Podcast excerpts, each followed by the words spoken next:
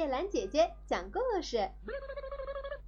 驴歌唱家，在某一个城市里，有一条驴，名字叫做优陀多。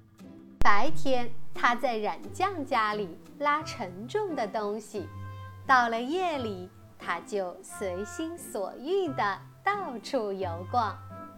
有一回是在夜里。正当它在田地里游逛的时候，他同一只豺狼交上了朋友。他们两个冲破了篱笆，闯到瓜地里去，吃了一顿瓜，愿意吃多少就吃了多少。到了天亮的时候，都回到自己住的地方去了。有一回，驴站在田地中间。春心荡漾，他对豺狼说：“哎，外甥呀，你看呐，这夜色是多么晶莹剔透啊！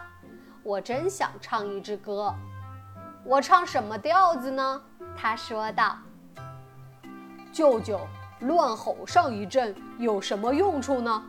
我们干的是偷窃的事儿，小偷这样的事情应该偷偷的干。”而且你的歌声就像是吹海螺一样，并不好听。看守田地的人从远处就可以听到，他们不是把你捆起来，就是把你杀死。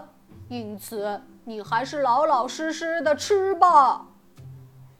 驴听了这话，说道：“喂，因为你是住在林子里的，你不懂歌声的美妙，才说出这样的话来。”豺狼说道：“舅舅呀，这是对的，可是你叫起来可真难听，听起来对自己没有好处，为什么还要叫呢？”驴说道：“呸，呸呸呸！你这个傻家伙，难道我一点儿也不懂得歌唱？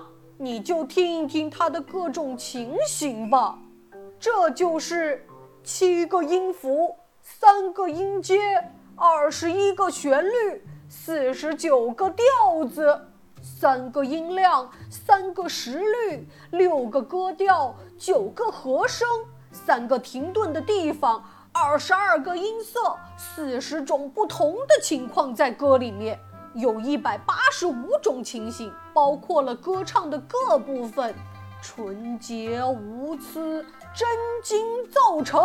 世界上没有什么比得上歌唱。就是对神仙来说也是这样。从前波罗那曾经用鱼筋敲出乐声，这样就得到了伊莎的欣赏。你怎么就能说我毫无所知，想阻止我呢？豺狼说道：“舅舅呀，如果是这样的话，我就想站到篱笆那边去了，看着看守田地的人。你愿意怎样唱就怎样唱吧。”于是他这样做了，那条驴子就伸长了脖子，开始嚎起来。看守田地的人们听到驴的叫声，气得咬牙切齿，挥舞着棍子跑了来。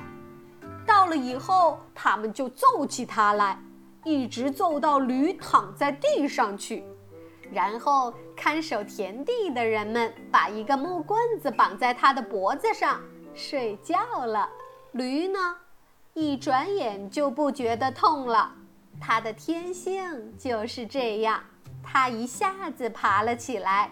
常言道，狗、骡子和马，特别是那驴，身上挨了揍，转眼就忘记。它于是就带着木轴子踢破了篱笆，开始逃跑了。在这时候。豺狼从远处看到他，笑着说道：“不要再唱了吧，舅舅！我劝过你，你却照样唱，挂上了这一块无比的宝石，得到了歌唱的纪念章。”